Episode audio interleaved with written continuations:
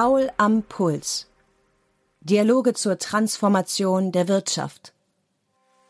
Professor Dr. Stefan Paul von der Ruhr-Universität Bochum spricht mit Entscheidungsträgern über wirtschaftliche Wandlungsprozesse. Auch und gerade Traditionsunternehmen müssen sich angesichts des wirtschaftlichen Wandels transformieren. Mit Dr. Peter Dommer, Chief Digital Officer von Villeroy und Boch, habe ich darüber gesprochen, wie das 275-jährige Unternehmen die Digitalisierung nutzt, um Datenplattformen aufzubauen, die Produktionsprozesse effizienter zu gestalten und den online induzierten Vertrieb zu forcieren. Tradition und Innovation stellen für Villeroy und Boch keine Gegensätze dar, sondern sind Teil der DNA. Also Wiederbruch steht ja auch schon für Kontraste. Genau das macht uns ja einzigartig. Es gibt viele unerwartete Kontraste hier im Unternehmen. Also wenn wir über altes Handwerk sprechen in Verbindung mit künstlicher Intelligenz, ja, wenn Sie sagen, wie kann ich denn einen Prozess äh, viele, viele meiner Leute haben immer gesagt, das ist irgendwie wie Kuchen backen. Ja, wenn ich mit diesen Rohstoffen arbeite und nachher ein Produkt herstelle, ist das ja nicht wie bestimmte Teile zusammenstecken und da ein Produkt daraus äh, zu produzieren. Das heißt, es ist schon irgendwie ein Stück weit ja Handwerk und das muss aber verbunden werden auch mit dem Kontrast einer äh, Prozessstabilität, Prozesssicherheit und dann auch der Anwendung von KI. Das ist schon ein deutlicher Kontrast.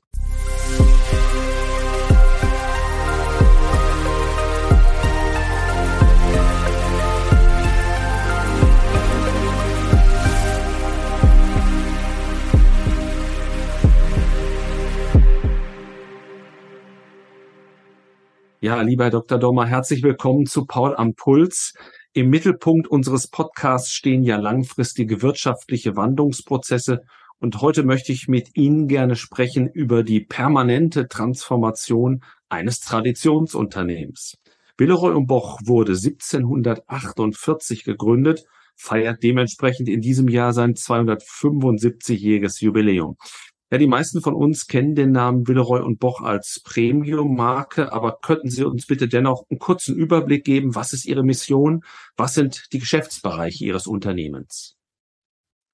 Ja, vielen Dank erstmal für die Einladung. Äh, wie Sie schon gesagt haben, Villeroy und Boch gegründet 1748. Wir feiern dieses Jahr 275 Jahre. Wir stehen für Innovation, für Tradition, für Stilsicherheit. Das sind so die Dinge, die wir uns auf die Fahne geschrieben haben, für die wir jetzt ja auch schon ein paar Jahre stehen.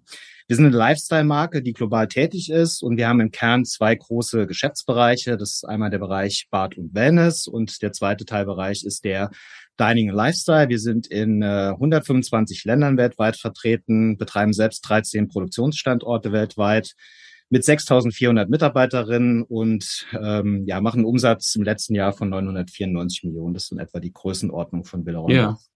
Und diese beiden Geschäftsbereiche, wie tragen die so ungefähr zum Umsatz bei? Also die Größenordnung der beiden Geschäftsbereiche ist so, dass wir in Bad und Wellness den größeren Umsatz machen. Das heißt, jetzt bezogen auf die 2022er Zahlen war das 661 Millionen und im Bereich Dining und Lifestyle 329 Millionen. Das ist also der etwas kleinere Geschäftsbereich. Jetzt haben Sie ja selbst schon gesagt, Lifestyle-Produkte. Ist es so, dass diese Produkte unter der derzeitigen Konsumschwäche leiden? Zum Teil sicherlich. Also gerade so in den ersten drei Monaten unseres laufenden Geschäftsjahres haben auch wir die Dynamik dieser ja, weltwirtschaftlichen Entwicklung auch gesehen, dass die weiter nachgelassen hat, obwohl sich auf der einen Seite auch die Lage an den ja, Energiemärkten und äh, Lieferketten nochmal deutlich entspannt hat. Aber nach wie vor sehen wir die Belastung auch durch einen andauernden Krieg und damit auch verbunden das Thema hohe Inflation und Konsumzurückhaltung. Das äh, erfahren sicherlich äh, viele Branchen im Moment. Momentan geht man auch davon aus, zumindest das IWF sagt das, dass sich das auch äh, in der globalen Konjunktur noch weiter ein Stück weit abkühlen wird. Ähm, man wird sehen, wie sich das auch im zweiten Halbjahr äh, verhält. Mhm. Momentan sind eben ganz viele Branchen auch durch diese sehr durchsichtige Situation getroffen mit hohen Unsicherheiten. Dementsprechend sind auch Prognosen ganz schwierig. Allerdings, weil Sie gerade angesprochen haben, auch Lifestyle-Produkte, ist es tatsächlich so, dass äh, wenn man sich für die Marke Villa und Boch entscheidet, dann ja auch etwas Besonderes will. Und wir haben zum Beispiel auch das Glück, dass wir sehr viele loyale Kunden haben, gerade in unserem Bereich Dining und Lifestyle, wenn wir später vielleicht nochmal bei dem Thema auch der digitalen Transformation drauf zu sprechen kommen, dass wir diese Kunden auch ansprechen können und dem äh, auch ein Stück weit entgegenwirken können. Ja, das heißt, auch da haben wir tatsächlich jetzt in den ersten drei Monaten des Geschäftsjahres bei unserem Geschäftsbereich Dining und Lifestyle auch eine Entwicklung Entwicklung gesehen, die durchaus positiv war. Bei Venice war das äh, etwas schwächer. Auf der anderen Seite gibt es auch dort positive Aspekte, gerade wenn wir auf andere regionale Märkte schauen, dass wir in Asien weiter gewachsen sind und dementsprechend glaube ich, dass es auch gut ist, dass wir so diversifiziert sind, ja, dass wir diese verschiedenen Unternehmensbereiche haben, dass wir auch regional diversifiziert sind und auch mit Produktinnovationen beispielsweise auch eine positive Marktresonanz gesehen haben und dort auch mehr Umsatz generieren konnten. Diversifikation auf der einen Seite, aber auf der anderen Seite muss es ja auch Synergieeffekte geben in Ihrem Produktportfolio, sonst würden Sie diese verschiedenen, doch auch sehr vielen einzelnen Produkte nicht nebeneinander anbieten. Worin liegen die wesentlichen Synergieeffekte? Mhm. Also unsere äh, Mission ist es ja auch zu sagen, wir kreieren zu Hause und zwar als Komplettanbieter. Ja, damit habe ich die erste Synergie, dass ich sage, wir stehen eben nicht nur für einen Raum im äh, Zuhause, sondern für mehrere Räume. Ich würde sogar sagen, für fast jeden Raum im Haus. Das ist mit Sicherheit etwas, wo wir in der ganzen Kommunikation und auch äh, in der Darstellung der Marke einen großen Vorteil haben. Ähm, auch im Digitalen, also das ist ja im Wesentlichen auch mein Job hier ist, haben wir durch unser breites Produktportfolio und die verschiedenen Geschäftsbereiche auch Vorteile. Also ein ganz einfaches Beispiel, wenn Sie mehrere kleine Webpräsenzen betreuen für äh, verschiedene Geschäftsbereiche, sind die nie so stark wie eine globale Präsenz, wie in der viele Geschäftsbereiche miteinander vereint sind. Also das ist eine Synergie, die wir nutzen können auch im Social Media beispielsweise. Wir haben schon oft auch intern darüber gesprochen, zu sagen, äh, wie ist denn die Darstellung der Marke mit diesen verschiedenen Geschäftsbereichen auch überhaupt möglich? Aber auch das ist eine große Stärke, weil wir das eben zusammen auch spielen können. Wir haben gemeinsame Accounts, wir haben gemeinsame Reichweiten, wo wir die Kraft der Marke auch dann vereinen können. Und nicht zuletzt glaube ich auch, dass äh, durch die doch sehr unterschiedlichen Geschäftsbereiche, was zum Beispiel auch äh, ja, Vertriebsstrukturen, Kanäle und diese Dinge angeht, eine sehr stark B2B, das andere sehr stark B2C, dann auch die Synergien nutzen können, weil wir tatsächlich, wir sind ein Unternehmen, voneinander lernen können. Auf Ihrer Homepage betonen Sie den Pioniergeist als eine der Stärken von Villeroy und Boch. An welchen besonders bedeutenden Innovationen aus der Vergangenheit lässt sich dieser Spirit festmachen? Also das sind einmal natürlich unsere Produktinnovationen, Bereich Design und auch Kollaboration mit Designern über die letzten Jahrzehnte. Ich denke, das, was auch fast jeder in Deutschland kennt, ist das New Wave Geschirr von Willeroy Boch, also die Einführung einer neuen Serie, die sich von dieser ganz klassischen runden Geschirrform gelöst hat und damit eigentlich ein völlig neues Design auch mit einem originellen Wellenschwung kreiert hat. Es war schon etwas sehr Besonderes, haben wir damals ja auch den Innovationspreis der deutschen Wirtschaft für bekommen. Und auch das Design wird heute noch äh, sehr, sehr oft auch gekauft und leider auch oft kopiert, nie so gut wie das Original, aber das war durchaus schon etwas sehr Besonderes, weil man auch denken würde, was kann man eigentlich in einem Produkt wie Geschirr an Produktinnovation wirklich dann zeigen. Ja? Dann haben wir ein sehr aktuelles Beispiel, auch jetzt im Rahmen unseres äh, Jubiläums, eines der wichtigsten Produkte. Das heißt heute die Labul, die Kugel. Das wurde 1971 von Helen von Boch äh, entworfen. Das war damals ein Tafelservice aus 19 Einzelteilen, das in einer Kugelform zusammengebracht worden kann. Und das haben wir jetzt 2020 nochmal neu aufgelegt und äh, dieses Original wird jetzt heute als Designobjekt dann auch in verschiedenen Museen ausgestellt, aber man kann es eben auch für zu Hause jetzt die neue Labul mit sehr aktuellen Designs auch kaufen. Im Bereich Bad und Wellness ist es tatsächlich so, dass wir auch über ja, Produktinnovation, über Technologie etwas tun können. Also das Thema V-Clean, das ist unser Dusch-WC. Das war ja, waren wir eine der ersten Vorreiter bei der Entwicklung von Dusch-WCs und auch Etablierung dieses Produktes, was in Asien ja sehr bekannt ist, aber in Europa tatsächlich noch sehr wenig genutzt wird. Und ähm, wir haben auch dort beispielsweise Oberflächenentwicklung. Ja, das war auch ein großes Thema, ähm, dass wir ähm, bakteriell wenig infektiöse Oberflächen, dass wir die gut äh, pflegen kann. Das sind alles Themen, die wir gemacht haben. Wir haben mit Titanceram, das ist eine spezielle Technologie, in der man eine innovative Materialmischung hat, also dass man aus den Komponenten wie Ton, Feldspat, Quarz und Titanoxid ganz feine ähm, Formen auch gestalten kann, ohne dass darunter eben die Robustheit der Waschbecken beispielsweise leidet. Das ist auch eine Produktinnovation, die wir gemacht haben. Und nicht zuletzt auch äh, recht aktuell unser Direct Flush WC, ähm, auch eine innovative Lösung auch für das Thema verbesserte Hygiene und Reinigung und dass man eben sagt, das ist auch ähm, spürrandlos und dass auch das Ablagern von Schmutz und Bakterien erschwert wird und letztendlich auch das Spülwasser in einer bestimmten Art und Weise geleitet wird, sodass man sehr gründlich spülen kann. Ja? Das sind also auch Produktinnovationen, die man in solchen Bereichen machen kann. Und äh, die waren ja wahrscheinlich auch schon aufgesetzt vor der Pandemie. Äh, da hat die ihnen aber in gewisser Weise vielleicht in die Karten gespielt, weil dieses, ich sag mal im weitesten Sinne Hygienethema ist dann ja auch gesellschaftlich nochmal stärker geworden, oder? Ja, auch das hat bestimmt an Bedeutung gewonnen. Da haben sich die Menschen noch mal mehr mit auseinandergesetzt und das spielt auch darauf ein, mit Sicherheit. Äh, generell war natürlich die Pandemie auch für das Thema, ich beschäftige mich überhaupt damit, wie es zu Hause ist und investiere auch entsprechend, anstatt äh, in Urlaub zu fahren, mit Sicherheit auch etwas, was uns sehr in die Karten gespielt hat. Da waren wir auch ein Profiteur, ganz sicher, ja. Ich wollte gern zu, zur Innovation auch sagen, dass wir auch im Digitalbereich eben auch da den Pioniergeist gezeigt haben, weil wir das sehr, sehr früh erkannt haben. Das kann ich auch so sagen, weil ich damals noch nicht im Unternehmen war und nicht der Verantwortliche, aber dass man hier sehr früh erkannt hat, dass wir im Digitalen etwas aufbauen müssen. Beispielsweise haben wir schon sehr lange vor meiner Zeit eine eigene Organisationseinheit geschaffen, die sich nur mit den Digitalthemen beschäftigt hat. Das war damals eigentlich auch noch nicht so gang und gäbe. Und auch, dass wir sehr früh schon äh, vor sehr vielen Jahren eigene Online-Shops eingeführt haben für die Marke selber, dass wir auch vor, das war jetzt etwa vor drei, vier Jahren, das Thema Daten für uns als zentrales Thema erkannt haben. Und auch zum Beispiel während dieser Pandemiezeiten, wo natürlich jedes Unternehmen sich überlegt hat, was müssen wir noch wirklich tun, wie wird sich das alles entwickeln, wo sparen wir vielleicht auch Kosten, trotzdem gesagt haben, wir werden diese zentralen Projekte, beispielsweise den Aufbau eines Data Lake, also einer zentralen Datenplattform, wo wir alle Daten zusammenbringen, dann trotzdem auch tun und so über die letzten Jahre, glaube ich, auch da Pioniergeist bewiesen haben, auch mit Blick ein bisschen weiter in die Zukunft Dinge voranzutreiben. Damit sind wir schon bei der Gegenwart. Sie bekleiden das Amt des Chief Digital Officers, eine Position, die man in einem Traditionsunternehmen zumindest auf den ersten Blick nicht unbedingt erwarten würde. Wurde diese Position für Sie geschaffen oder existierte die vorher schon? Das ist tatsächlich so, ja. Es ist eine große Ehre, der erste CDO dieses Unternehmens in der Geschichte von und Boch zu sein. Ähm, ich hoffe nicht der letzte. Ähm, der Grund war ja nicht unbedingt wegen meiner Person, sondern weil ja auch dann das Unternehmen und letztendlich auch der Aufsichtsrat entschieden hat zu sagen, wir wollen die Chancen, die da drin liegen, noch viel stärker nutzen und darüber auch nachhaltig und profitabel wachsen.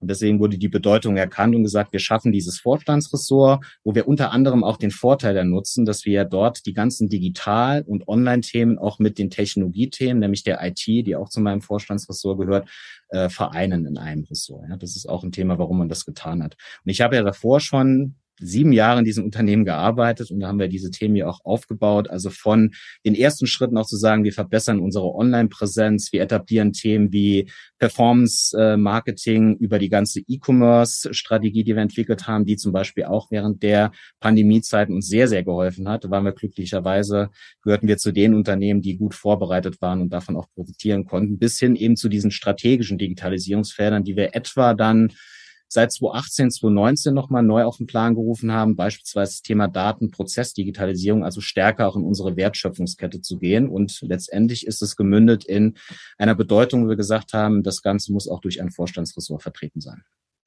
Wie verteilt sich denn aktuell Ihr Umsatz auf On- und Offline-Welt? Wie viel wird jetzt schon digital vertrieben? Das ist sehr unterschiedlich nach äh, Geschäftsbereich. Also wir haben etwa in der Summe kann man sagen im Konzern so ähm, 20 Prozent Online-Umsatz. Wobei, wenn Sie sagen, was ist Online-Umsatz, wird wahrscheinlich jedes Unternehmen der Welt sagen, was genau meinen Sie damit? Ja, also ich spreche immer von einem auch online induzierten Umsatz, weil es letztendlich gar nicht so wichtig ist zu sagen, habe ich jetzt nachher das Produkt auch verkauft über den E-Commerce und ist es damit ein digitaler Umsatz? Oder was habe ich getan, um in den verschiedenen Stufen des Informations, des Inspirationsprozesses die Menschen zu uns zu bringen, vielleicht auf unsere eigene Plattform auch, wo wir sie für die Marke begeistern können und wenn sie am Ende dann auch in einem äh, anderen Prozess kaufen, ja, und wenn das Ganze nicht online stattfindet, ist es trotzdem für uns unserer Strategie sehr, sehr wichtig, das weiter voranzutreiben. Ja. Und letztlich kann man ja auch sagen, selbst im E-Commerce entwickeln sich fast alle, nicht zuletzt auch wegen unserer Pandemiezeiten, hin zu Multi-Channel-Playern. Ja. Jeder wird diese Chancen in Zukunft nutzen wollen und der Herausforderung müssen wir uns als Hersteller auch mit unseren Handelspartnern natürlich auch stellen. Aber wir haben schon über den Begriff der Marke und der Tradition gesprochen. Ist es für ihren Markenauftritt nicht auch ein gewisses Problem, dass man äh, einerseits genau auf die Tradition setzt und andererseits den digitalen Wandel vorantreibt? Ähm, wie reagieren Ihre unterschiedlichen Zielgruppen darauf? Nein, ist kein Problem. Also Wiederbruch steht ja auch schon für Kontraste. Genau das macht uns ja einzigartig. Es gibt viele unerwartete Kontraste hier im Unternehmen. Also wenn wir über altes Handwerk sprechen in Verbindung mit künstlicher Intelligenz, ja, wenn Sie sagen, wie kann ich denn einen Prozess äh, viele, viele meiner Leute haben immer gesagt, das ist irgendwie wie Kuchenbacken, ja. Wenn ich mit diesen Rohstoffen arbeite und nachher ein Produkt herstelle, ist das ja nicht wie bestimmte Teile zusammenstecken und da ein Produkt daraus äh, zu produzieren. Das heißt, es ist schon irgendwie ein Stück weit ja Handwerk und das muss aber verbunden werden auch mit dem Kontrast einer äh, Prozessstabilität, Prozesssicherheit und dann auch der Anwendung von KI. Das ist schon ein deutlicher Kontrast.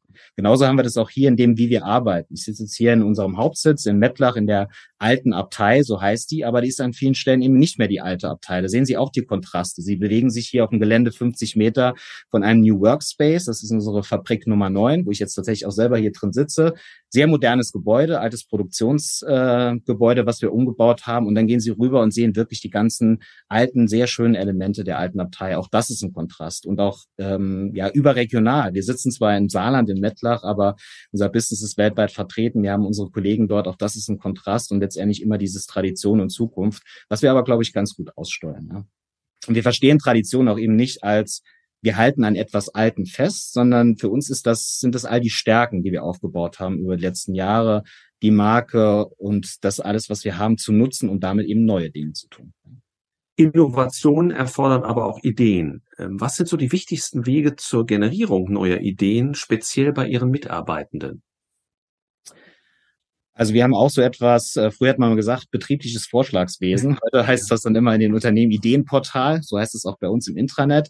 Das ist natürlich viel besser als ein betriebliches Vorschlagswesen, aber das ist natürlich erstmal der Kanal, wo man sagen kann, man gibt jedem die Möglichkeit, auch äh, Ideen mit einzubringen. Aber das ist nur ein sehr, sehr kleiner Teil. Wir haben in der Vergangenheit zum Beispiel sehr stark unsere Junioren genutzt, also junge Leute, die neu ins Unternehmen gekommen sind und haben denen ganz bewusst auch mal Projekte gegeben, wo sie sehr frei und in einer anderen Art und Weise auch selber zum Beispiel bis hin zu Kollektionen Kollektionen auch entworfen haben, so als ein mhm. Gemeinschaftsprojekt. Das hilft sehr, sehr viel, weil die eben mit einem sehr frischen Blick ins Unternehmen auch rauskommt. Wir haben teilweise auch äh, über die letzten Jahre Dinge getan, wo wir sagen, wir lagern auch manche Dinge in eine andere Gesellschaft aus, ja, wo man sagt, das ist der große Tanker, der bewegt sich manchmal etwas langsam, da braucht man das berühmte Speedboot nebendran, um da eben mehr Geschwindigkeit zu haben und auch mal Dinge ausprobieren zu können, die man sonst vielleicht in so einem sehr klassischen Konzernkontext nicht machen würde, weil man dann wieder in die Mechanismen läuft zu sagen, Projektanträge, wie machen wir das alles und mit welcher äh, ja, Systematik machen wir das aus, was nutzen wir dafür, ja. Dann haben wir in der Regel aber auch Dinge, wo wir sagen, Ideen entstehen eigentlich aus ganz konkreten Fragestellungen oder Problemstellungen, die wir haben. Ja, also ein Beispiel dafür ist, dass wir ähm, im Digitalbereich auch mit Daten etwas entwickelt haben, was ähnlich ist wie so ein Empfehlungsalgorithmus, den wir alle von Amazon kennen. Ja, also Kunden, die das gekauft haben, kaufen auch. Das haben wir dann übersetzt und gesagt, ist doch etwas, was unsere Vertriebsleute dann auch vor Ort mit den Kunden nutzen können, um zu sagen, wie sieht dein Geschäft eigentlich aus? Welche Produkte entwickeln sich wie? Das sind Dinge, die entstehen aus ganz konkreten Fragestellungen dann raus. Ja, ja und ich glaube auch, um um Ideen einen Raum zu geben, ähm, muss man bewusst auch Teams, Bereiche schaffen, die erstmal auch fast Grundlagenarbeit machen können. Das ist bei uns im Datenbereich ein sehr schönes äh, Beispiel, wo man erstmal Verständnis aufbaut, den Dingen Raum gibt, Dinge auszuprobieren und noch nicht sagt, das ist jetzt eine Einheit, die hat auch sofort ein direktes Business-Ziel und die muss innerhalb von sechs Monaten auch entsprechenden Profit bringen. Also da haben wir auch diesen Pioniergeist bewiesen, über die letzten Jahren äh, Bereiche zu schaffen, wo wir jetzt die Benefits sehen, wo wir aber auch erst bereit waren, erstmal den Raum zu geben, damit Ideen überhaupt stattfinden können. Und das konkurriert natürlich wie in jedem anderen Unternehmen auch immer mit dem Tagesgeschäft. Das ist die große Herausforderung. Jetzt kann man heute kein Gespräch mehr führen, äh, ohne dass äh, der Begriff künstliche Intelligenz fällt. Deshalb auch hier die Frage, welche Rolle spielt künstliche Intelligenz bei Ihnen? Also wir setzen KI schon entlang unserer gesamten Wertschöpfungskette ein. Wir haben das für uns so ein bisschen strukturiert nach vom Einkauf über die Produktion bis hin zu den Absatzthemen, aber auch in unseren Supportprozessen, alles, was man sonst noch im Unternehmen hat. KI ist auch nicht gleich KI. Also man hat dann immer schnell den Traum von, äh, ich werfe eine KI da drauf und dann habe ich gleich ein Ergebnis. Das ist natürlich nicht so. Und wir haben in unserer Datenstrategie das Ganze anhand eines Pfades strukturiert. Also einfach gesagt, die erste Stufe ist, ich versuche mit Daten zu beantworten, was passiert denn eigentlich überhaupt. Ja, das ist sehr stark auch Visualisierung, Sichtbarkeit erzeugen über Daten, ja, ein klassisches Dashboard, in dem ich sehe, wie, wie passiert es eigentlich, ja, wie verhält sich das Ganze. Dann ist die nächste Stufe, das, warum passiert es eigentlich? Das ist dann Analyse. Das heißt, dass wir Zahlen auch zusammenbringen, darüber Transparenz schaffen, warum passiert etwas, welche Korrelationen gibt es da. Und dann kommen wir zu dem nächsten Sprung und da wird KI dann eben interessanter, wo wir sagen, was wird denn passieren, bis hin zu der Frage, wie kann ich denn auch vielleicht ohne ein menschliches Zutun sogar schon reagieren? Ja, da sind wir schon im Bereich von, von autonomen Anwendungen. Das ist mit Sicherheit auch für uns noch Zukunftsmusik. Aber dieser Schritt von, warum passiert etwas über dieses, was wird denn passieren? Also Prognosefähigkeiten, Vorhersage, das ist etwas, was sehr wichtig ist. Also konkret bedeutet das, wir können, glaube ich, heute schon sehr, sehr gut auch in unserer Produktion über sehr, sehr viele Messpunkte sehen, was passiert denn eigentlich wo. Und wir können dann auch über die Korrelation sagen, warum passiert es. Aber dieses Thema Vorhersage zu sagen, warum wird ein bestimmtes Teil denn schlecht, wenn eine bestimmte Konstellation ähm, zusammenkommt, das ist dann Aufgabe, die wir gerade weiterentwickeln, wo KI eben äh, sehr viel bedeutender wird. Ja. Und auch das Beispiel, was ich eben genannt habe mit dieser, diesem Recommender, den wir entwickelt haben, funktioniert dann teilweise auch über eine KI, weil sie quasi lernt über den den Input des Menschen. Ja, dann können unsere Vertriebler auch sagen, ich habe diesen Vorschlag mit dem Kunden besprochen, der war grün, der war gut, der war wertvoll oder der war rot, der hat mir nichts gebracht. Ja. Also insofern nutzen wir diese Themen schon recht intensiv. Ähm, jetzt gibt's ja gerade wieder eine Phase, wo einige Leute sagen, das ist so eine Phase wie äh, damals das Internet wird eingeführt, wo man sagt, KI wird ein ganz anderes. GPT wahrscheinlich. Genau, Chat GPT in aller Munde. Da haben wir schon mal die ersten Gehversuche mitgemacht und äh, glauben auch, dass wir da sehr, sehr viele Anwendungsfälle haben. Ja, bis hin zu generieren zum Beispiel auch von, von Bilddaten oder ähnliches. Ja, also CGIs, äh, computergerenderte Daten sind für uns sehr, sehr wichtig geworden, auch für die Darstellung unserer Inhalte auf Content-Plattformen. Das ist durchaus auch etwas, was wir in Zukunft über eine KI sehr viel besser, sehr viel effizienter auch lösen können. Ist der Traum, glauben Sie da überhaupt dran, dass man vielleicht auch auf der Prognoseseite so weit kommt, dass man relativ präzise voraussagen kann, diese Kollektion, die wird gut laufen oder auch nur mittleren Erfolg haben, die machen wir aber aus Prestigegründen. Kommt man so weit oder gibt es ja immer wieder Überraschungen, dass man sagt, da haben wir mit einem totalen Erfolg gerechnet, das ist nicht so, aber andere Dinge haben wir nicht so stark eingeschätzt und die sind der Renner. Ja, also ich glaube, da wird die KI auch noch eine sehr, sehr lange Zeit, wenn nicht für immer die Grenzen haben. Äh, eine Kreativität ähm, ist eben sehr schwer vorhersehbar, ja, oder auch die Annahme, wie ein Kunde das empfindet. Ähm, wir, wir analysieren natürlich auch Daten, so dass ich mal Ableitungen treffen kann, zu sagen, vergleichbare Kollektionen testen wir dann zum Beispiel über die Resonanz, wie viele unserer Kunden sehen dieses Produkt, wie viele klicken darauf, und dann Annäherung zu machen, zu sagen, wie funktioniert das Ganze. Ja? Ähm, aber dahin zu kommen, zu sagen, eine KI kann das sehr, sehr gut prognostizieren. Sie wird es immer auf, auf, auf alten Daten tun, ja. Um dann zu sagen, das, was früher funktioniert hat, muss in der Zukunft nicht funktionieren. Deswegen glaube ich, wird da auf jeden Fall die KI noch eine sehr, sehr lange Zeit äh, auch beschränkt sein. Ja. Wenn sich eben auch dann der Geschmack der Nachfrager verändert, das ist natürlich schwierig zu berücksichtigen dann. Äh, von, von der KI. Ähm, Virtual Reality, Augmented Reality spielt auch bei Ihnen eine Rolle? Ja, momentan muss man ehrlich sagen, nicht die größte Rolle. Wir haben da auch eher vor ein paar Jahren mal ein paar Schritte gemacht, also bis hin zu VR-Brille für eine virtuelle Badplan. Also Idee ist relativ naheliegend dass in dem Prozess ein Kunde, wenn er irgendwann seine Badgestaltung äh, gestartet hat, einen Eindruck bekommen will, wie sieht das Ganze denn in einem, meinem Raum oder in einem Raum aus. Das haben wir damals auch abgebildet über das Cardboard, also wirklich eine sehr einfache Lösung, die der Kunde auch zu Hause nutzen kann. Ich glaube auch da sind jetzt in dem kurzen Zeitraum von zwei, drei, vier Jahren natürlich wieder ja, Welten dazwischen von dem, was heute möglich ist. Also ich glaube, auch da kommt natürlich die KI wieder ins Spiel, zu sagen, welche Möglichkeiten habe ich denn heute, äh, virtuelle Welten zu kreieren, bis hin zu dem Thema Technologie, auch wie schnell kann ich es denn heute auch darstellen, wieder neu rendern. Ja, das war tatsächlich bis vor ein paar Jahren immer noch ein großes Thema. Wenn ich das in einer fotorealistischen Qualität auch abbilden war, dass es nicht ohne weiteres auch sofort über, äh, je nachdem wie die Internetverbindung ist und Geräte und so weiter, auch direkt wieder da ist für den Kunden. Ja, aber das ist ja nur eine Frage der Zeit, bis das die Technologie ähm, auch gelöst hat. Ja? Also wir sehen ja, es ist ein Wendepunkt. Ja, auch Apple-Brille vorgestellt. Jetzt sprechen alle wieder davon, wie wir das in Zukunft sein. Wie immersiv wird das Ganze? In welchen virtuellen Welten werden wir uns in Zukunft bewegen? Also das wird auch nochmal an Geschwindigkeit gewinnen und äh, glaube gerade über dieses Thema, wie generieren wir diese Welten über eine KI, werden wir dem Ganzen nochmal eine andere Bedeutung zumessen. Ja. Und welche Teile Ihres Investitionsbudgets fließen, ganz grob gesagt, in die Digitalisierung? Also wir investieren äh, sehr viel Geld natürlich in erstmal in äh, die Digitalisierung im Sinne von Modernisierung auch unserer Systeme und Technologien. Also ich hatte eben ein Beispiel genannt, der Aufbau eines Data Lake, ähm, dass wir überhaupt technisch die Möglichkeit haben, die Daten alle zusammenzubringen. Wir haben auch äh, vor einigen Jahren Salesforce global eingeführt mit vier Clouds. Das heißt, äh, auch da ein System geschaffen, was äh, sehr modern ist, was wir auch dann ähm, über mehrere Bereiche nutzen können. Wir haben eine große SAP-Landschaft, alle reden von S4 HANA, auch das wird uns mit Sicherheit noch beschäftigen. Also es ist ein großer Block, wo wir sagen, äh, Investitionen in Technologie. Dazu kommen dann auch die Budgets, die wir in, in digital natürlich auch über die letzten Jahre sehr stark hingeschiftet haben.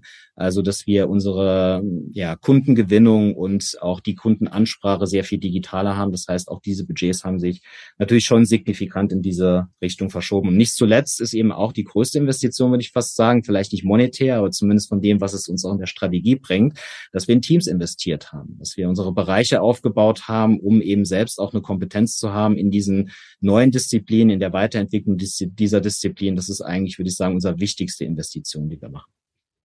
Kriegen Sie ausreichend Mitarbeitende für diese Bereiche? Schwierig. Das ist äh, natürlich auch bei uns ein Standortthema. Das äh, ist kein Geheimnis. Wir haben sehr viele Kooperationen auch hier mit lokalen Unternehmen bis hin äh, zur Landesregierung. Haben wir gerade gestern hier nochmal ein neues Modell eröffnet. Das ist ein kleines Tiny House, was an verschiedenen saarländischen Unternehmensstandorten dann auch steht und die Bewerber können dann dort auch eine Nacht übernachten, sind direkt im Unternehmen. Solche Dinge helfen natürlich, um auch die Nähe herzustellen, wenn die Menschen hier sind, dass sie es kennenlernen können. Aber es ist, muss man ehrlich sagen, in, in vielen Punkten ein Nachteil zu sagen, man ist jetzt nicht in einer großen Stadt und man äh, kriegt die Leute nicht so einfach hierher. Ja. Auf der anderen Seite haben wir natürlich auch sehr, sehr interessante Disziplinen und ich sage immer, wenn man auch so viele verschiedene Bereiche sehen will. Also sei es, wir sind nach wie vor ein produzierendes Unternehmen, ja. Wir haben aber zum Beispiel auch äh, für einen Hersteller eher ungewöhnlich über unseren Bereich Dining und Lifestyle eine sehr ausgeprägte Endkundenlogistik, weil wir eigene Online-Shops betreuen. Ja, wir haben stationäre Läden, wir haben sehr sehr unterschiedliche Vertriebsmodelle, wir haben die Marketingabteilung und alle sonstigen Disziplinen und das in einer ja, sehr Internationalität. Insofern, glaube ich, kann man auch hier sehr, sehr viel mitnehmen. Und das ist das, was ich merke, was die Leute dann auch begeistert. Wenn wir die Chance haben, sie zu uns zu bekommen und das einmal zu zeigen, dann können wir die Leute auch gewinnen. Und dann gewinnen wir sie auch am Ende für den Standort. Ein bisschen zum Thema Design, was bei Ihnen ja ganz wichtig ist, auch das mag den einen oder anderen attrahieren. Das ist ja doch ein anderes Produkt, ein erlebbareres Produkt, als das bei anderen Herstellern vielleicht noch, äh, noch der Fall ist. Aber Ihre Konkurrenz investiert ja auch massiv in die Digitalisierung. Wo würden Sie sagen, liegen die wichtigsten Wettbewerbsvorteile von Willeroy und Boch? Also ich denke, dass wir ja zumindest mal gemessen an unserer tatsächlich traditionell orientierten Branche sehr früh damit begonnen haben, diese Themen ernst zu nehmen und mit, mit Weitblick zu investieren. Das ist, glaube ich, schon so dieser klassische First Mover Advantage, dass man es früh getan hat, auch wenn man noch nicht gesagt hat, das ist jetzt morgen relevant und so machen wir das heute noch, sondern wir gucken sehr stark in die Zukunft. Ja. Ähm, Wichtig war, glaube ich, auch, warum wir heute einen Wettbewerbsvorteil haben, dass auch in meinen früheren Rollen ich immer den Support hatte, auch des Managements bis hin auch zu der Familie. Ja, also man kann diese Dinge hier nicht umsetzen äh, im Digitalbereich, wenn man nicht auch Support des Managements hat und jeder an diese Vision glaubt. Ja, also die feste Überzeugung davon, dass Digitalisierung eben eine große Chance für uns bietet. Ich hatte eben auch schon gesagt, wir haben frühzeitig auch in Technologie investiert, wir haben in die Mitarbeiterinnen investiert, unsere Kompetenzen aufgebaut. Das verschafft uns auf jeden Fall einen Vorteil. Wir nutzen auch viele Dienstleister, gerade in Spezialgebieten, aber die wichtigsten Disziplinen haben wir hier intern immer besetzt mit Experten, die wir auch kontinuierlich weiterentwickelt haben in den letzten Jahren. Dass ich schon glaube, dass wir ähm, gemessen insbesondere in unserer Branche äh, durchaus einen Vorteil dort haben. Jetzt ist ja neben der Digitalisierung auch die Nachhaltigkeit ein ganz wichtiger zentraler Transformationstreiber in praktisch jeder Branche. Inwiefern zahlt Ihres Erachtens die Digitalisierung auch auf das Ziel der Nachhaltigkeit ein? Also es gibt natürlich große Möglichkeiten, auch unsere strategische Ausrichtung im Sinn der Nachhaltigkeit durch digital positiv zu beeinflussen. Also ein großes Thema ist natürlich Ressourceneffizienz steigern. Ich habe eben mal ein paar Beispiele angesprochen. Die Dinge, die wir dort tun, machen wir natürlich, weil wir dadurch Effizienzvorteile haben, aber letztendlich schonen wir auch Ressourcen. Wir haben auch ein Projekt umgesetzt, wo wir über eine Bilderkennung sehr früh auch Teile aus der Produktion, die schadhaft sind, rausnehmen können. Damit sparen wir auch diese Ressourcen, letztendlich auch diesen ähm, sehr energieintensiven Brennprozess, der dann nachher noch stattfindet. Ja, das sind Dinge, wo digital wirklich ganz direkt auch auf Nachhaltigkeit einzahlt.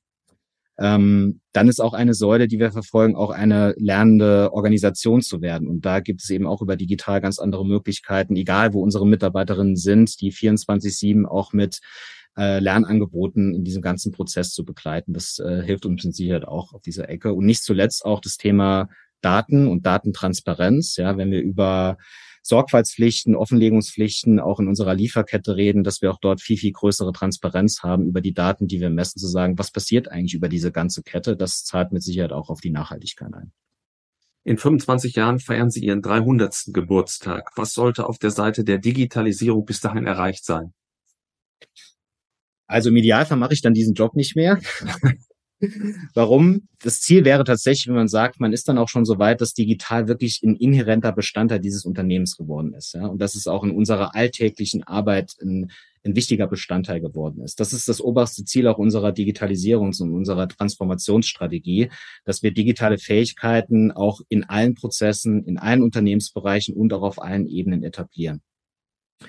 Wie es dann in Zukunft aussehen wird, weiß ich nicht. Aber äh, wie Sie eben schon gesagt haben, die, die Entwicklung rund um die KI, die wir jetzt gerade sehen, das kann keiner abschätzen, was das für die nächsten 25 Jahre bedeutet. Aber wichtigster Punkt ist, dass wir uns verändert haben, dass die Arbeitsfelder sich so verändert haben, dass wir dann sagen, digital ist nicht mehr etwas, Neues, dem wir uns auch auf so eine Art und Weise stellen müssen, dass wir sehr viel Spezialexperten haben, dass wir Spezialeinheiten dafür haben, sondern dass es wirklich ein ganz inhärenter Bestandteil dieses Unternehmens geworden ist. Und dafür ist wahrscheinlich sogar 25 Jahre ein relativ kurzer Zeitraum. Vielleicht auch daran anknüpfend noch eine Frage zur Unternehmenskultur. Sie haben jetzt ja ganz unterschiedliche Kompetenzen unter Ihren Mitarbeitenden. Da ist eben noch ganz viel Handwerk dabei, wie Sie gerade mal gesagt haben, sehr traditionelle Produktion. Und auf der anderen Seite haben Sie die KI-Spezialisten. Wie gelingt es Ihnen, ja, so einen einheitlichen Geist unter den Mitarbeitenden zu schaffen und auch alle beim digitalen Wandel mitzunehmen? Die erste Komponente ist ganz bestimmt Kommunikation. Also die Leute auch regelmäßig darüber zu informieren, abzuholen. Ja, das sind auch klassische Instrumente wie ein Newsletter dabei, den wir jetzt gerade vor einigen Monaten auch nochmal anders ausgerichtet haben, gesagt, lasst uns nicht so sehr über die Details von unseren technischen Projekten reden, sondern dass wir die Leute genau da nochmal abholen, weil sie alle lesen jetzt über ChatGPT, was passiert da draußen. Und dann das Beispiel machen zu sagen, was tun wir eigentlich mit KI in der Produktion oder auch zum Beispiel mit Übersetzungstools und ähnlichen Dingen, wo eine KI zum Einsatz kommt, sodass dann auch dieser Link hergestellt wird, ja weil man oftmals ja beobachtet, dass es im privaten Bereich eine Selbstverständlichkeit ist, eigentlich jeden Schritt mitzugehen und sich dem Ganzen zu stellen und im beruflichen Alltag man dann eher mal Gegenstimmen hat, auch zu sagen, was soll ich jetzt noch mit diesem Tool, ja, und jetzt soll ich noch diese Software nutzen. Und ich glaube, das kann man ganz gut brücken, indem man eben den Link herstellt, zu sagen, ja, das ist etwas, das kennst du, das nutzt du auch in anderen Situationen, ja, und auch mal eine KI erklärt anhand der Beispiele, wie wir sie jedes Tag über Social Media Plattformen ähm, erleben, so dass man das auch den Link zu, zu dem täglichen Arbeiten herstellt. Die zweite Komponente, die wir auch über die letzten Jahre rausgearbeitet haben, ist Vorträge, Schulungen und sonstige Dinge. Ja, Kommunikation sehr wichtig, aber das Allerwichtigste ist on the job. Also wenn wir Digitalthemen entwickeln, dann aus dem Kern heraus, aus dem, was wir tun und dass wir das in die Organisation hineintragen über konkrete Projekte. Wenn die Leute es erleben und an den Projekten mitarbeiten, dann muss ich das auch nicht auf einer theoretischen Basis erklären, sondern jeder sieht, was es bringen kann, jeder möchte dann auch mitarbeiten und das ist, glaube ich, sehr, sehr wertvoll, um die Leute auch dafür zu begeistern tatsächlich. Wir haben schon mal vorhin kurz gesprochen über das Saarland als Traditionsstandort. Da gibt es ein paar Dinge, die sind bei der Mitarbeitergewinnung eher schwierig. Aber jetzt mal positiv gewendet, was schätzen Sie an diesem Standort? Was macht die weltweiten Standorte aus und äh, welche Märkte spielen für Sie neben Europa noch eine wichtige Rolle? Was schätze ich an den Standort? Erstmal ist es meine Heimat. Ich bin gebürtiger Saarländer, daher ein besonderer Bezug. Aber natürlich haben wir auch ja natürlich eine tolle Lage, dass wir sagen, wir sind dieses Dreiländereck, wir haben direkte Anbindung auch hier zu Luxemburg, zu Frankreich, das sind kurze Strecken. Es gibt auch ein außergewöhnliches Flair, das man hier erleben kann tatsächlich, dieses Savoir-vivre, der französische Einfluss, der mit reinfließt. Also wer gerne äh, Natur hat, wer sehr gut essen mag, das sind alles Themen, die, äh, glaube ich, sehr interessant sind, um hierher zu kommen. Aber nicht nur das, sondern auch wir als Unternehmen mit dem, was wir anbieten. Ich glaube, Standort und die Frage, kommt jemand zu uns, ist am Ende immer sehr stark verbunden mit der Frage, was kann ich hier bewegen, was kann ich hier machen. Also wir sind nicht mehr in einem Arbeitgebermarkt, sondern die jungen Menschen kommen zu uns, gerade im Digitalbereich, und suchen nach, nach spannenden Herausforderungen. Die wollen nicht einfach nur einen Job. Ja, und dafür, daher zeigen wir sehr viel von dem, was wir tun, binden die Leute auch in den Bewerbungsprozess nicht nur ein über äh, im Bewerbungsgespräch und eine Stunde, zwei, wo man uns kennenlernen kann, sondern haben tatsächlich sehr viele Elemente, wo wir den äh, Bewerbern auch die Möglichkeit geben, uns kennenzulernen. Ja. Ähm, vielleicht noch ein, zwei persönliche Fragen. Sie haben, bevor Sie zur Willeroy im Boch kamen, auch mal in der Versicherungswirtschaft gearbeitet. Ist ja wirklich eine ganz andere Branche. Was hat Sie motiviert zu wechseln? Ja, das war im Prinzip so, ähm, Versicherungsbranche war eine sehr, sehr gute Zeit. Damals habe ich auch mein Handwerk gelernt und konnte das da auch mit aufbauen. Wir hatten da auch eine Geschichte, wo wir sehr, sehr früh gestartet sind und mit sehr wenigen Leuten das aufgebaut haben, eine sehr, sehr gute Zeit hatten, größer geworden sind, die Disziplinen aufgebaut haben. Und da war das tatsächlich so, dass irgendwann der Anruf kam von einem Headhunter und ich gefragt wurde, ob ich mir vorstellen könnte, so etwas nochmal zu machen, etwas neu mit aufzubauen. Und damals fiel dann auch schon der Satz, dass es ein traditioneller Keramikhersteller im Saarland ist. Und wenn man Saarland das war nicht so sehr schwierig. War man dann äh, war schon klar, über welches Unternehmen man spricht. Ja, und ähm, da war für mich tatsächlich die Motivation. Ganz ehrlich, am Anfang habe ich mir auch die Frage gestellt, was soll ich mit dem, was ich bisher gemacht habe, eigentlich bei Willeroy Boch tun? Ja, das ist so ein bisschen, wie Sie es eben angesprochen haben. Gibt es nicht auch da diesen Kontrast oder diesen Widerspruch. Äh, Sie haben es auf die Kunden bezogen, aber es kann man natürlich auch auf Bewerber oder potenzielle Mitarbeiterinnen beziehen. Zwischen, es ist ein Traditionsunternehmen, ich soll da was Digitales machen. Wie passt das zusammen? Ja? Da war ich hier, habe das kennengelernt und habe die die Chance gesehen tatsächlich. Und es war auch so über die letzten Jahre aus einem Kleinen etwas sehr Großes zu machen und über die Jahre auch die Chance zu haben, immer weiter aufzubauen, neue Themen zu machen. Und das war letztendlich auch die sehr richtige, sehr gute Entscheidung, zu Wilhelmbruch zu gehen wenn man einmal aus dem Traditionsunternehmen herausblickt, welche Startups faszinieren Sie besonders? Und wenn Sie jetzt selbst nochmal ein Unternehmen gründen würden, was wäre das Geschäftsmodell? Also am faszinierenden finde ich eigentlich Startups, die auch teilweise jetzt die, die großen Einhörner geworden sind, die es wirklich geschafft haben, ähm, über überragende Qualität oder einen echten Meilenstein nochmal im Kunden erleben, komplett neues Level zu heben. Ja? Beispiel, wir haben eben schon KI, Übersetzung angesprochen. Jeder kannte Übersetzungstools, ja. Dann kann DeepL und es war einfach von dem, wie sie das erlebt haben, auch als Endnutzer, komplett anderes Level in der Qualität von dem, was dort geschaffen worden ist. Ich glaube, das ist etwas echt Faszinierendes Insofern ist es das, was mich am allermeisten begeistert. Oder auch, weil ich aus der Versicherungsbranche auch komme, auch das weiter beobachtet habe, Versicherungsstartups, die einfach sehr viel weitreichender, viel konsequenter, teilweise auch vielleicht radikaler Prozesse wirklich am Kunden ausrichten. Das ist etwas, was, was dann auch, glaube ich, zum Erfolg wird und das finde ich sehr faszinierend. Und meine eigene Chefs, Genau, die habe ich noch nicht gefunden, aber es müsste auf jeden Fall was Digitales sein. Das steht schon mal. Äh, das ist naheliegend bei Ihrem Berufsweg und Ihren Kompetenzen. Diejenigen Studierenden, die sich jetzt dem Berufsleben nähern, fragen uns, was die, was die wichtigsten Eigenschaften sind, um sich zukünftig in der Praxis zu bewähren. Welche Antwort würden Sie geben? Ja, ich glaube, in Bezug auch auf all das, was wir eben besprochen haben, dass ähm, einmal das Thema Wissen alleine, das wird weiter an Bedeutung verlieren. Das ist einfach unvermeidbar. Das hat keinen großen Wert mehr zu sagen, ich eigne mir Wissen an. Das ist heute einfach alles googelbar. Deswegen sage ich immer, es sind eher die Anwendungskompetenzen, ja. Also wie kann ich etwas zusammenbringen? Wie kann ich darin in Logik erkennen? Auch Analysten, ja. Wie ich sage, es geht nicht darum, irgendwie die besten statistischen Methoden zu kennen, sondern das kann ich ja heute alles über äh, Technologie und Software abbilden, sondern die Fähigkeit eben dort, äh, ja, Analysen wirklich Zusammenhänge zu erkennen, das glaube ich ganz, ganz wichtig. Und das sind für mich auch die kreativen Fähigkeiten, ja. Das, äh, das ist das, was der Mensch sehr viel besser kann als die Maschine. Und daraus entstehen ja auch die besten und die großen Ideen. Wenn ich die Digitalisierung und KI und all das nutze, um erstmal die Basis herzustellen und nicht mehr diese Handarbeit machen muss. Genauso wie ich nicht irgendwie mir Wissen vorhalten muss in meinem eigenen Kopf, sondern es googlebar gemacht habe, das alles zu nutzen, aber dann richtig zu kombinieren und auch kreativ zusammenzubringen, das ist, glaube ich, die wichtigste Fähigkeit, ähm, die man haben muss. Und das muss meiner Meinung nach auch schon in der schulischen Bildung heute anfangen, ja, dass man auch dort sehr viel mehr in Projekten arbeitet, dass man sich Dinge selber erschließen kann, dass man die in die Anwendung bringt, weil das sind nachher ich glaube, diejenigen, die wir gut gebrauchen können als Fachkräfte, die mit diesen Tools umgehen können, die damit aufgewachsen sind, aber die insbesondere diese Fähigkeit gelernt und entwickelt haben, zu sagen, ich kann kreativ sein, ich kann äh, Zusammenhänge erstellen und ich kann diese Dinge sehr gut nutzen. Diese Anwendungskompetenz, glaube ich, wird sehr, sehr viel wichtiger werden. Und haben Sie das an der Uni ausreichend erlebt oder haben wir da auch Nachholbedarf? Da bin ich ja eine andere Generation, kann man ja inzwischen schon sagen, mit 43 Jahren, als ich noch an der Uni war. Aber ich war ja auch eine Zeit lang auch äh, an einem Lehrstuhl dort, wo ich promoviert habe. Das hat sich damals tatsächlich schon mal ansatzweise verändert, aber es war bei weitem noch nicht dort, wo es sein muss. Ja? Also ich glaube, wir alle haben, egal in welcher Fachrichtung im Studium, sehr, sehr viele Sachen gelernt, die wir nachher so nicht mehr gebraucht haben, aber auch tatsächlich nicht jetzt gerade mit dem, was einem verfügbar ist an Wissen. Ja, das, das kann ich mir in zwei Minuten zusammen googeln, das muss ich nicht im Kopf haben. Ja, und ja, da hat man damals ja sehr viel mehr nochmal mit Fallstudien beispielsweise gearbeitet. Das ist, glaube ich, ein gutes Tool, um überhaupt mal auch Studierenden zu vermitteln, äh, wie kann denn so ein Fall in der Praxis eigentlich aussehen. Wenn wir jetzt über all die Digitalthemen reden, dann geht es eben darum, dass man da auch in konkreten Fällen das in die Anwendung bringt. Ja, wir haben damals an der Universität auch schon mit SAP zusammen mal Kurse gehabt und das, so sieht ein ERP-System aus, ja, aber das ist halt ein kleiner Einblick und man hat nicht wirklich eine Anwendungskompetenz darüber entwickelt, ja. Wie es und heute so. ist, kann ich nicht beurteilen. Meine Kinder äh, sind noch zu klein, um zu studieren, aber ich kann eben aus dem schulischen Bereich sagen, dass ich sage, da glaube ich, haben wir immer noch ein bisschen Nachholbedarf, ja.